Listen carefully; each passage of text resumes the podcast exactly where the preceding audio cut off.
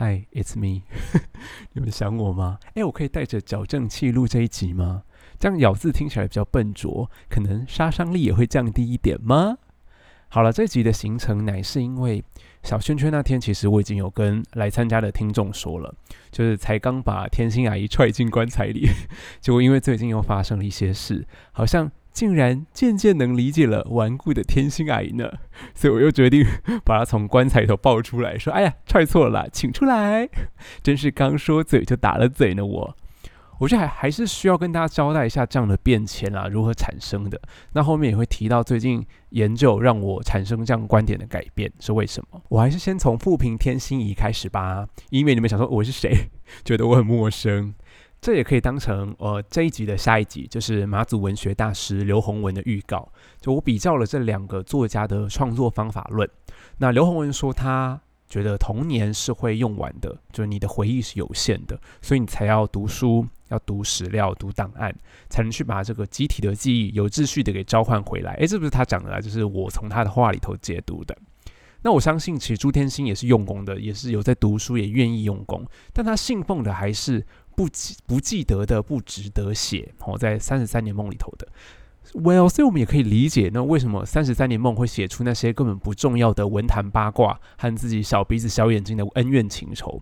因为回忆一个人的回忆是有限的，而且是高度选择性的啊，亲。而且童年有限这句话是刘洪文引用唐诺的，那为什么唐诺不把这件事情告诫他的夫人天心呢？所以我们可以看到一个，诶，他好像差不差不多同年纪吧，就一个作家不断的产出，然后好像想在有生之年把他同时代的马祖记忆都保存下来。那另一个可能已经可以宣判，虽然从棺材头出来了，但仍然可以宣判说已经江郎才尽了吗？就只能一直活在从前，变成一颗琥珀的形状。那这又牵扯到他们的创作本体论，诚然。不爽的事情当然是可以开骂的，就我们自己也是骂骂号起家嘛。可是我还是会在想，到底呃是尖酸的指责别人的不是，还是埋头建构自己理想的国度比较重要呢？就不管这国度是什么领域，是文学吗？就文学的国度这样，是挑剔的减法比较厉害，还是建构的加法比较值得推崇呢？那我在两者身上看到的，其实就是大相径庭的态度。呃，刘洪文其实也不是对万事都没有想法。可是他不会在自己的作品里头流露太多，也许他觉得那不是一个适合阐发己见的场域，因为他有自己的文学王王国想要建构。但朱天勋、朱天勋、朱天心，大家一直以来都知道他是以愿读著书闻名于世嘛。好，当然其实也可以啦。不过你要当一个永远的反对派，就是你要一直破口大骂，也是需要日新又新、与时俱进的啊。你一直站在原地。骂一个不断飞奔的时代，其实终究是选择了落伍的那一方嘛。所以山东灵渠就是他的祖籍哈，他都标榜自己是山东灵渠人。山东灵渠泼妇骂街，对比于闽东绅士娓娓道来，这绅士 gentleman 那个绅士，可能不只是态度良好与否的区别而已，还可以说是对理想的人格吗或未来吗的积极建构的区别。好，那这些事情还是很阻碍我对天心阿姨的心悦诚服嘛？你上面还在骂他，可现在还是要渐渐回头过来说，我为什么会跟他开始有了心电感应？我们心有灵犀。当然，优点和缺点还是会怎么样呢？犬牙交错的讲哦。呃，我现在论文自己进入到正文的第二章嘛，然后我就发现，呃，外省人从一九四九年来到台湾之后。一直有一个绵延不断的回头望的动力，我称它为怀乡动力。比如说，从为什么咬字变这么奇怪？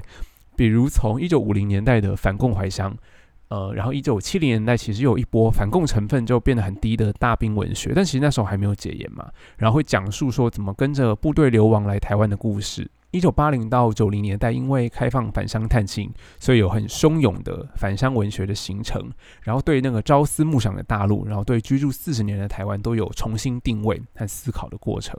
然后一九九零年到两千年代，变成外省二代作家开始很接力去返乡怀乡，然后建构起家族史。然后到二零零九年，有呃龙应台、齐邦媛、王鼎钧的《一九四九叙事》，等于外省。族群不断的在台湾文学里头去望乡怀乡啊，当然这个乡的概念很复杂啦，我会声称它是复数的双乡，然后又是动词的，比如日久他乡成故乡，但这里就先按下不表。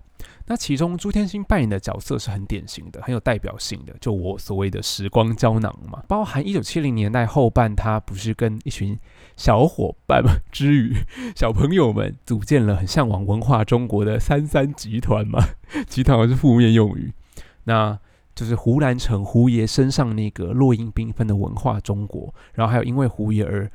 开启对日本的熟悉，因为胡兰成一九五零年就流亡到日本，然后最后也是死在东京。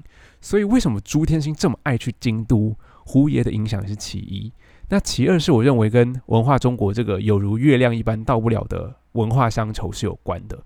毕竟京都你们也知道是模仿什么国家的某个朝代而建的，就是盛唐嘛。那朱天心又刚好是谁？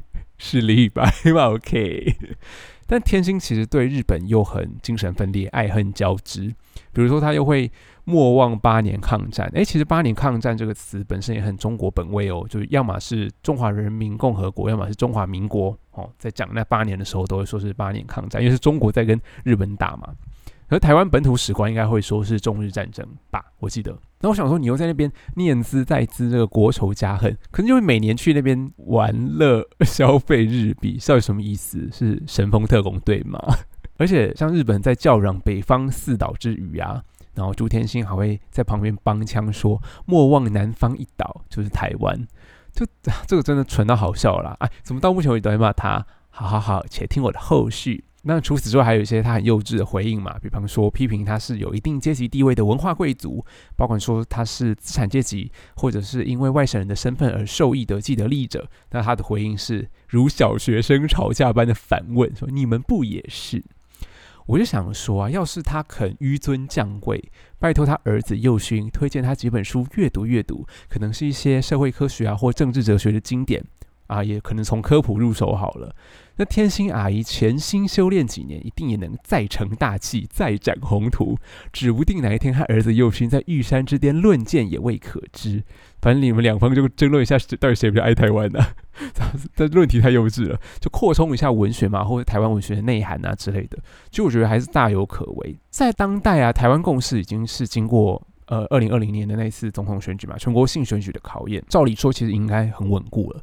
但其实，在讨论各种具体议题的时候，然后面对自动自发出来帮政权辩护的人，他们会发展出大绝招嘛，就是不认同这个政权，好像近似于阻碍台湾，不够爱台湾，又近似于中共同路人。就面对这样子的固定的格式，我觉得各方在进行不同议题的人马，其实也会相当气馁，就是也会被偷换概念，好像爱乡爱土，其实。不必然等于爱国家、爱政权嘛？那所谓爱台湾，如果是必须对政策上的一切倒行逆施啊，当然这个立场不同。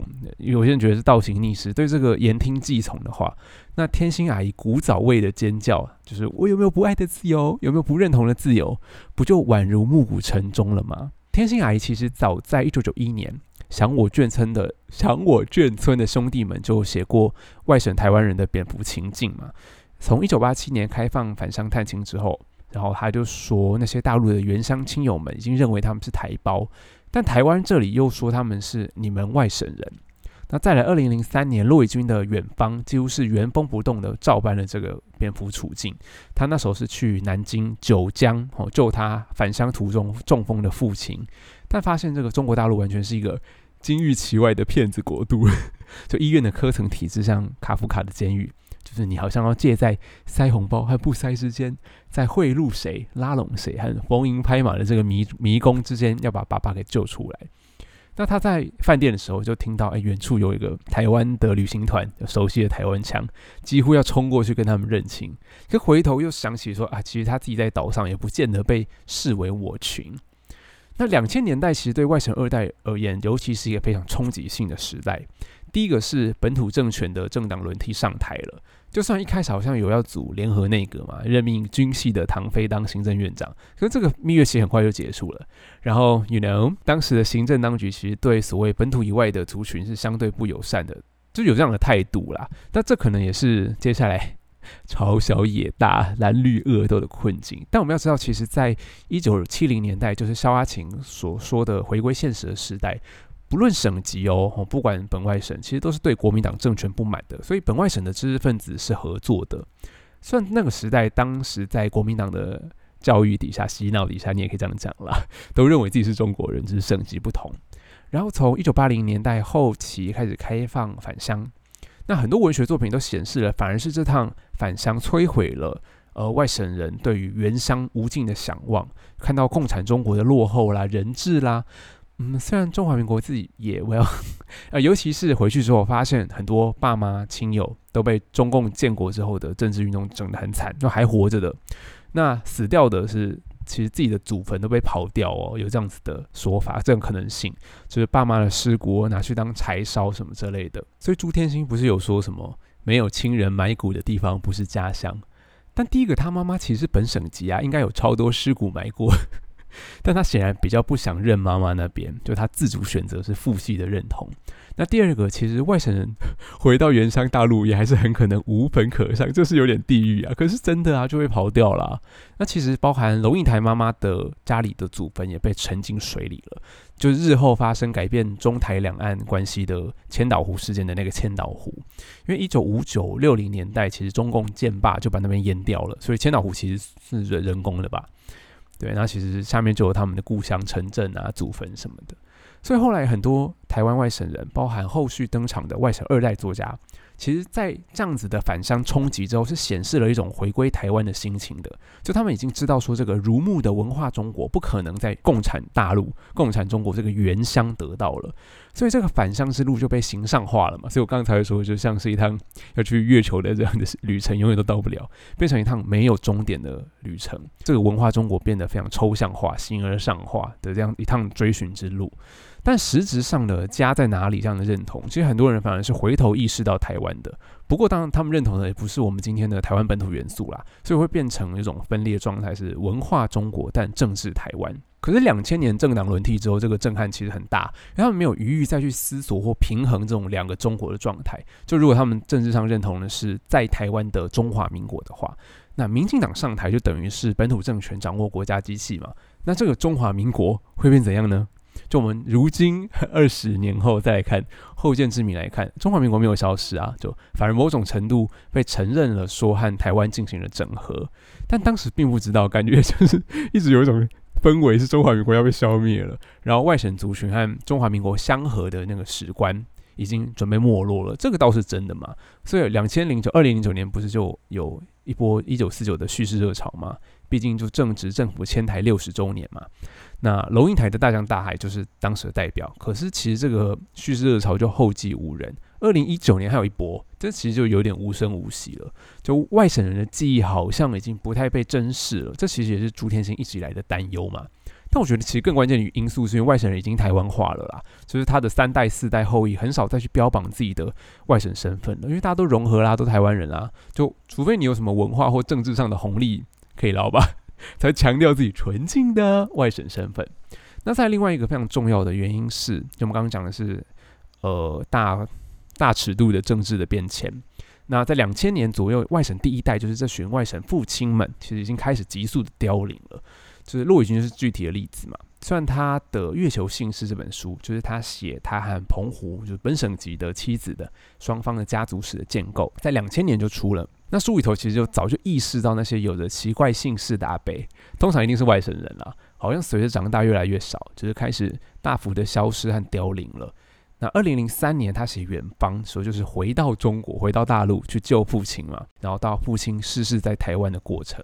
这两大因素，一个是本土政权执政，第二是外省复兴凋零，成为外省二代作家非常巨大的危机意识，所以他们几乎都走上文化中国的老路，好像用这个可以来阻挡外面台湾本土化的滔天神浪。你看张大春，看朱天心，看陆伟军。啊，当然也有疑惑，然后选择了本省级母系认同的，比方说郝玉祥。但我从以前的嘲笑，嗯，其实越来越可以感觉到心疼吧。就因为我自己也引用过我舅舅讲的，他说马祖人是海峡人，因为哪里都不要我们，就台湾海峡没有加盖嘛，嗯，只能回到海峡里头。然后那时候好像也是两千到两千零八年呢，我记得就是太平洋没加盖论方兴未艾的时候，所以这种蝙蝠情境应该是很类似的啊。变成我们好像要一直自证台湾嘛，把自己身世当中的台湾属性、台湾元素拿出来给台湾人看，说：“哎，这样够台湾了吧？”其实就跟朱天勋讲的一样啊，就是要一直交心表态，要阐述自己的忠诚，而且是对应该是对政权的忠诚，对吧？那再是具体的政策得不到回应的时候，反而走回头路的气馁，然后又会看到很多种说法是会把这个认同拿来当令箭，就好像我们对政府有意见，就是不够认同台湾，就觉得百口莫辩，然后一直拿来审查。